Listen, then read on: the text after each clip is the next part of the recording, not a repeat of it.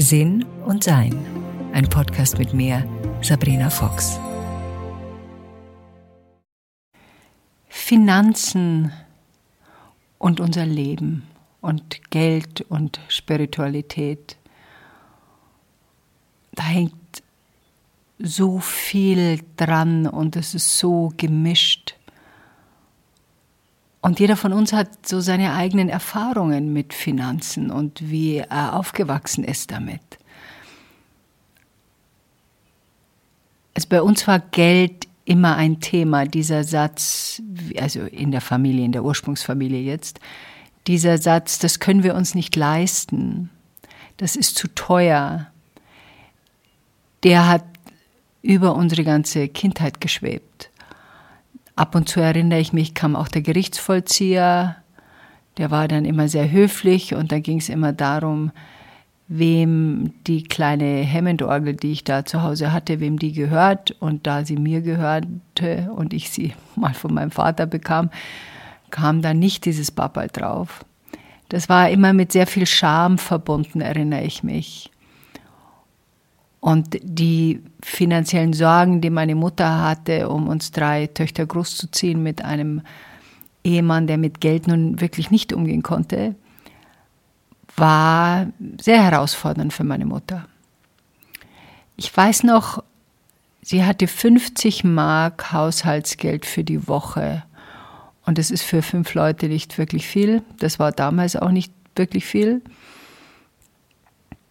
Und trotzdem war es ihr möglich, uns zu versorgen. Also es gab natürlich unglaublich viele Mehlspeisen, aber die haben wir alle sehr gerne gegessen.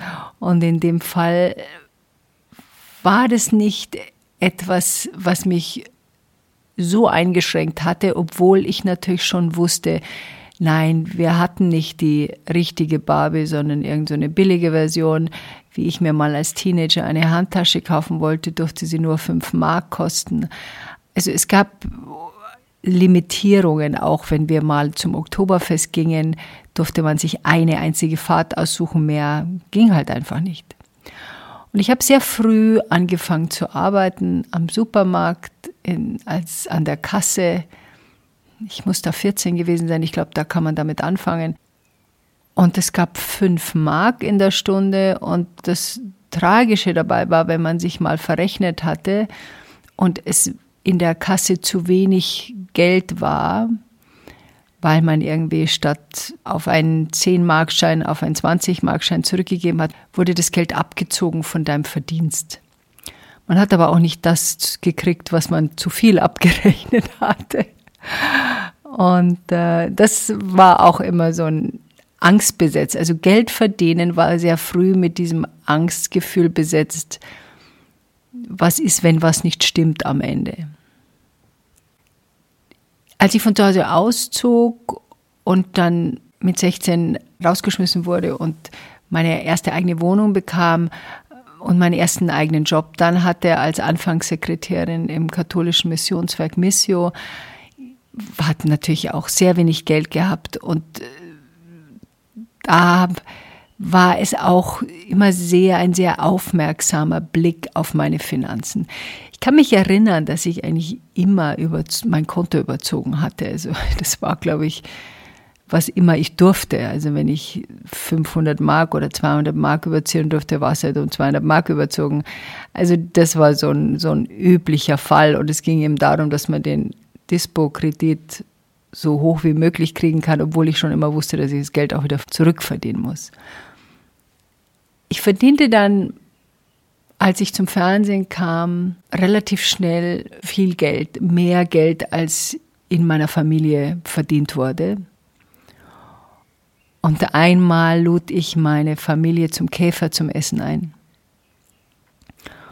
Und das ist eine Geschichte, die wir gerne in unserer Familie erzählen, weil das so ein Moment war, wo ich natürlich ein bisschen meiner Familie damit zeigen wollte, was ich erreicht habe und sie mit teilhaben wollte an meinem Erfolg. Und wir waren da in dem Käfer und es war alles sehr schick und dann gab es die Speisekarte und meine Mutter war auf einen Blick auf die Speisekarte Und das war irgendwas mit O-Ton so. Ja, das ist ja, also nein, was ist ja, das kostet so viel, das darf doch nicht wahr sein. Also überhaupt. Und natürlich in einem Ton, dass der Nachbartisch das gehört hatte. Meine andere Schwester meinte, ja, die haben ja nicht einmal ein Schnitzel. Und dann hat meine Mutter irgendwie energisch die Karte zusammengeklappt und meinte, also ich nehme, und das war das billigste Gericht auf der Karte, eine Nudelhühnerbrühe. Und ich habe dann meiner Familie zugezischt, wenn ihr jetzt nicht sofort was Anständiges bestellt, werde ich euch nie wieder zum Essen einladen. Und ich muss so energisch und streng geguckt haben, dass sie aus lauter Schreck dann wirklich was bestellt haben. Ich merkte relativ bald, dass ich eigentlich von Geld wenig Ahnung hatte. Also ich habe es dann auf mein Konto gelegt. Ich habe meine Mutter, mein Vater ist dann gestorben, habe meine Mutter sehr früh mitversorgt. Und ich hatte so das Gefühl, als ob ich mehr Wissen bräuchte über Geld. Und habe mich dann eingelesen, habe ein paar Bücher mir besorgt, habe geschaut, was, wie funktioniert das überhaupt, wie ist der Finanzmarkt, worauf muss man achten. Und wie ich mich damals selbstständig gemacht habe, ist das Erste, was ich tat, weiß ich noch, ich hatte eine sündhaft teure Versicherung, falls ich mal nicht mehr arbeiten könnte, weil das war eine große Angst von mir. Was denn passiert? Ich war ja dann freiberuflich. Da war ich so 23 und war einfach besorgt und wollte vorsorgen. Es ist interessant, dass dieses finanzielle Gefälle und was ja in einigen Familien zu enormen Problemen führen kann, bei uns nicht so passiert ist. Es hat unter anderem damit zu tun, und das musste ich mir auch abgewöhnen, ich wurde die Großzügige und sah mich auch gerne in der Rolle innerhalb der Familie, habe aber damit gleichzeitig den anderen Familienmitgliedern mehr oder weniger mitgeteilt, guck mal, was ich kann. Und das habe ich mir dann irgendwann mal abgewöhnt, wo ich gemerkt habe, das bringt eine ungute Dynamik in unsere Familie, wenn meine Geschwister sehr wohl in der Lage sind, sich sehr gut zu versorgen. Und ich merkte, dass das keine richtige Balance ist. In einem meiner Online-Kurse, wie sage ich es, endlich befreit sprechen, habe ich das schon auch mal beschrieben. Das ist von Dr. Pat Petford. Und die beschreibt das Mehr-Minder-Modell. Und das ist wie eine Wippe. Also jemand ist oben auf der Wippe oder unten auf der Wippe und eigentlich wollen wir mit unseren Mitmenschen auf einer Balance sein, also gleichwertig sein. Und wenn einer dauernd oben ist, dann behandelt er die anderen auch so ein bisschen von oben herab und die, die unten sind, wollen, dass der von oben wieder runterkommt. Und deshalb gibt es bei zu viel Hilfsbereitschaft keine Dankbarkeit, sondern eigentlich Widerstand. Und aufgrund dessen gibt es den Widerstand, weil man dem anderen quasi konstant vermittelt, wie unfähig er ist. Und das will ja wirklich niemand von uns gerne hören. Und so haben wir in unserer Familie das gewechselt zu einem sehr viel mehr ausbalancierten Miteinander. Das ist uns sehr gut gelungen. Ich wurde dann sehr erfolgreich, habe viel Geld verdient, bin viel gereist und habe dann auch noch einen Mann geheiratet, der auch viel ähm, Geld verdiente, aber wir beide kamen aus kleinen Verhältnissen. Also wir haben den Wert und die Dankbarkeit dafür, dass es da jetzt Sicherheit in den Finanzen gab, immer auch behalten. Und doch ist es so, dass ich sehr früh gemerkt habe, ich muss mich um mein Geld kümmern. Wie ich Mutter wurde, habe ich mal eineinhalb Jahre und wie ich nach Amerika ging, da durfte ich nicht arbeiten, ein Jahr lang, weil meine Green Card so lange gedauert hat, bis ich wieder zurück nach Deutschland durfte zum Arbeiten, war ich in Panik, weil ich befürchtete, dass es mir so geht wie meiner Mutter, die kein eigenes Geld mehr verdient und damit ihre Selbstständigkeit aufgibt. Und das war und ist bis heute für mich ein enorm wichtiger Punkt meine eigene finanzielle Unabhängigkeit. Das ging auch so weit, dass wie mein Mann und ich uns trennten.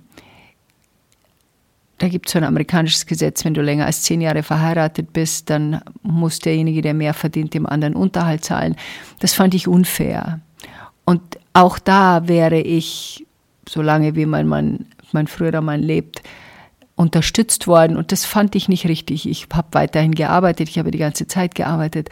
Also das war nicht notwendig und das habe ich auch nicht gebraucht und das wollte ich auch nicht. Weil eben diese finanzielle Unabhängigkeit eine beidseitige Sache ist, sondern dass man auch die Möglichkeit hat, sich selbst zu versorgen. Und das war sowieso bei mir keine Frage, weil ich schon aus einer gewissen Angst und dem Beispiel meiner Mutter es nicht anders hätte gestalten wollen in meinem Leben. Und ich war auch immer sehr vorsichtig, meine Finanzen mit jemandem zusammenzulegen. Habe das während meiner Ehe nicht getan und habe das auch nach meiner Ehe nicht getan. Denn ich finde, diese Unabhängigkeit ist die Art von Freiheit, die ich mir in meinem Leben erschaffen möchte und auch behalten möchte. Jetzt, wenn wir über Geld nachdenken, ist es ja immer auch die Frage, was wir über Geld denken. Und das ist sehr, wirklich sehr wichtig. Ich merkte mal, da gab es eine Zeit, da habe ich dieses Haus hier gekauft, in dem ich jetzt lebe.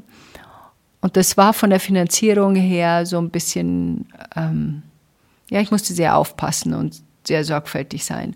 Und habe öfters Gedanken darüber gehabt, reicht es, weil ich muss noch renovieren und das. Also ich habe öfters Gedanken gehabt in der Richtung, reicht das Geld, was ich habe? Und wirklich ich glaube, einen Monat danach ging ein Investment, was zurückkommen sollte, verloren, weil die Firma pleite gemacht hat. Und da wurde mir klar, oh, was habe ich jetzt hier gedacht? Jetzt kann man natürlich sagen, Sabrina, also wegen deinen drei Gedanken oder 30 Gedanken dazu ist jetzt nicht eine Weltfirma pleite gegangen. Hm, aber trotz allem habe ich ein Erlebnis dazu gehabt und das Erlebnis ist, es fehlte mir jetzt diese Summe.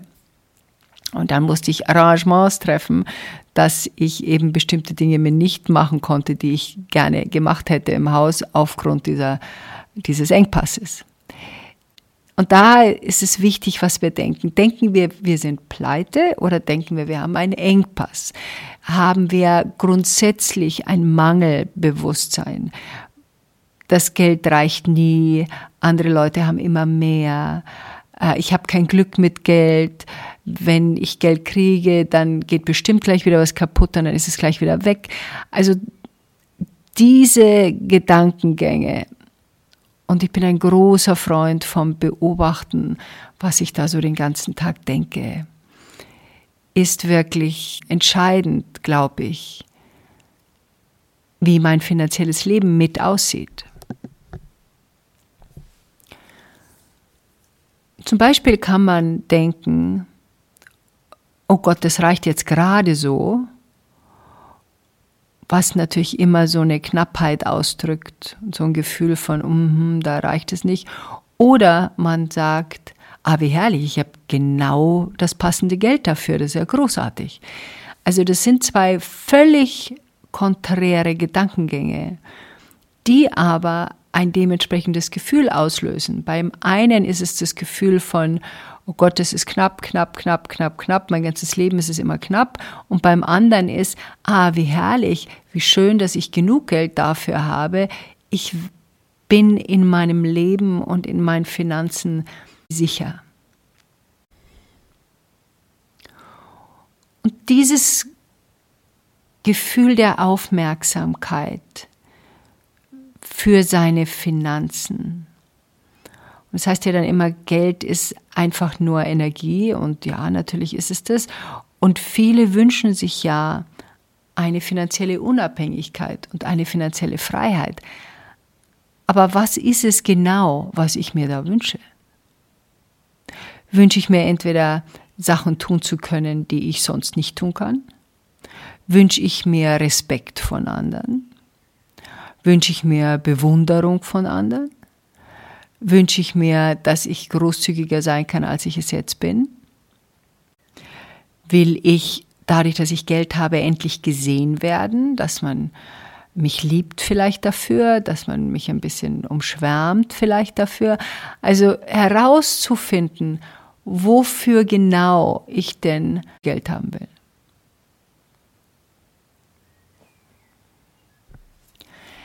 Ich weiß nicht, ob ihr von der Autorin Maike Venemuth gehört habt. Das ist ein ganz, ich liebe ihre Bücher und sie hat ein Buch geschrieben, das heißt Das große Los. Da hat sie bei einer Quizsendung eine Million gewonnen und hat sich ihren Wunsch erfüllt, durch die Welt zu reisen für ein Jahr.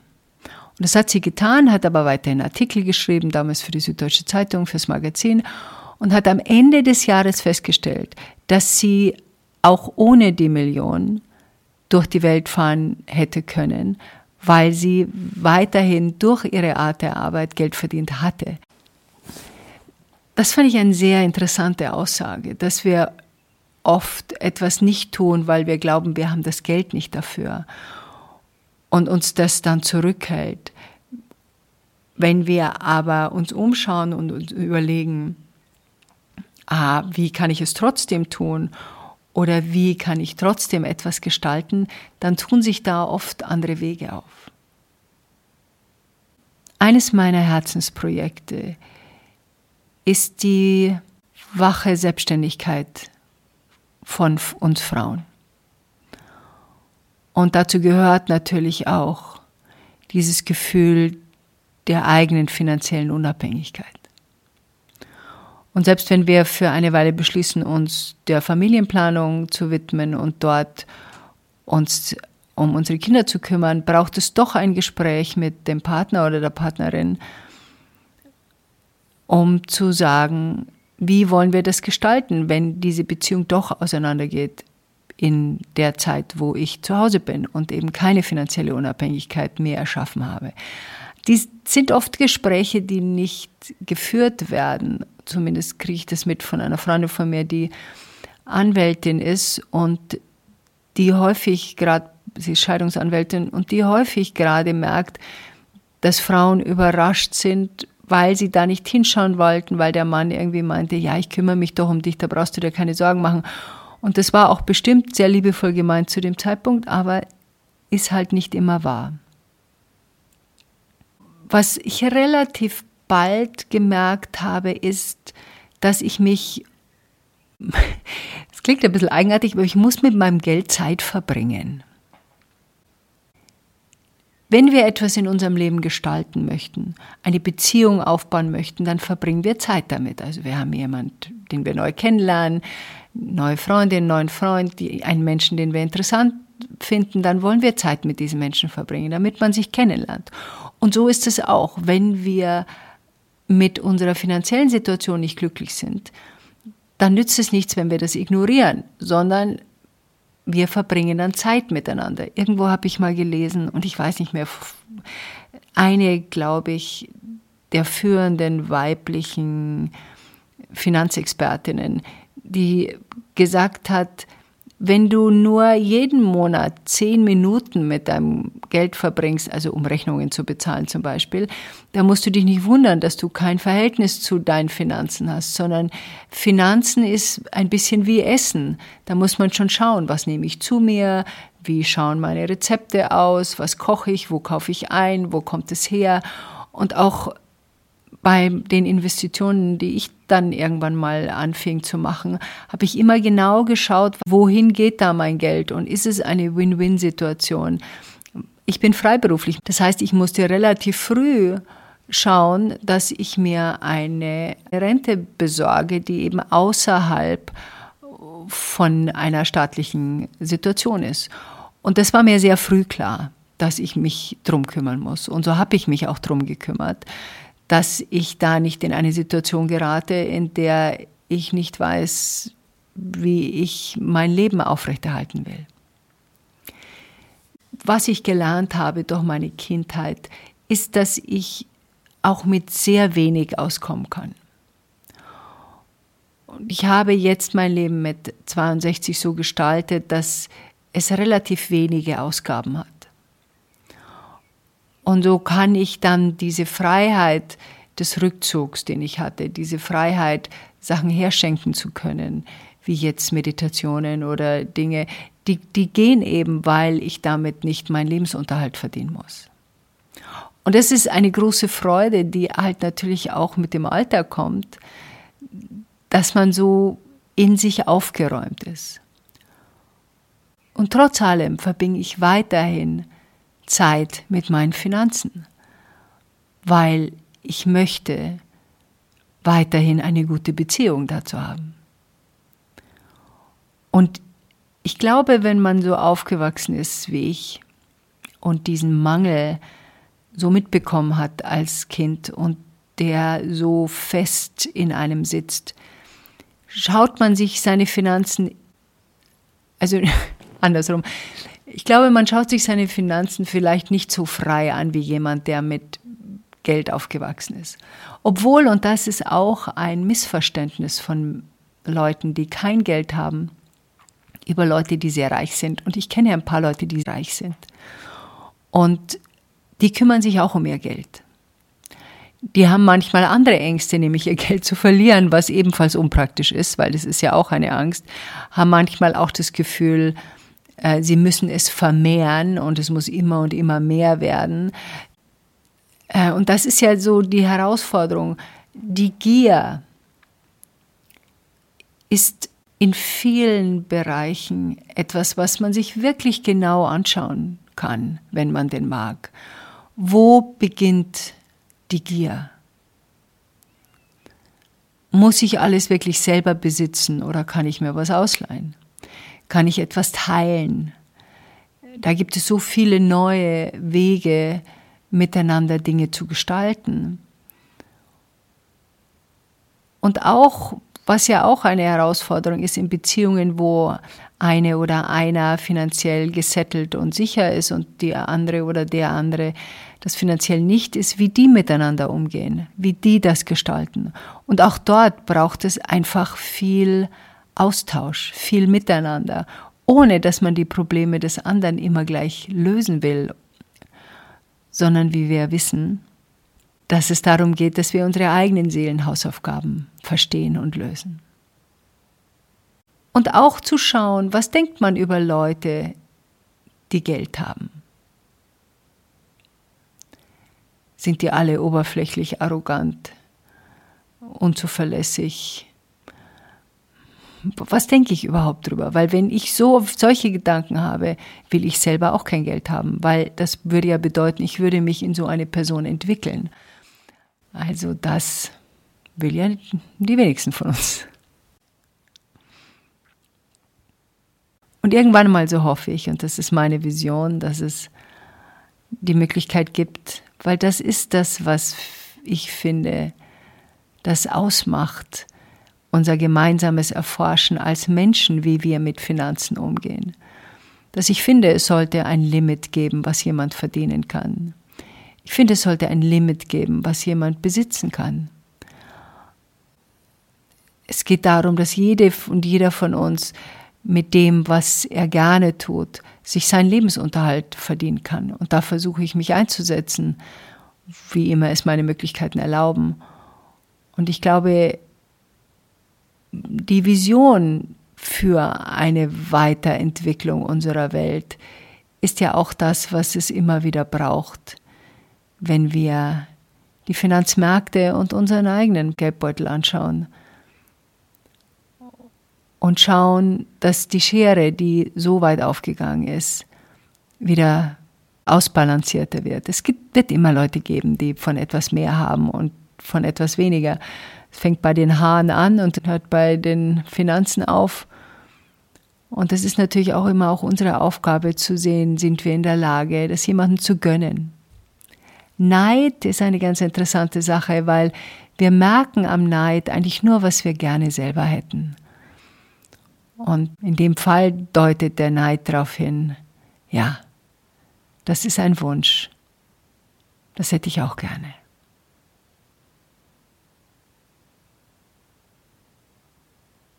Enjoy life.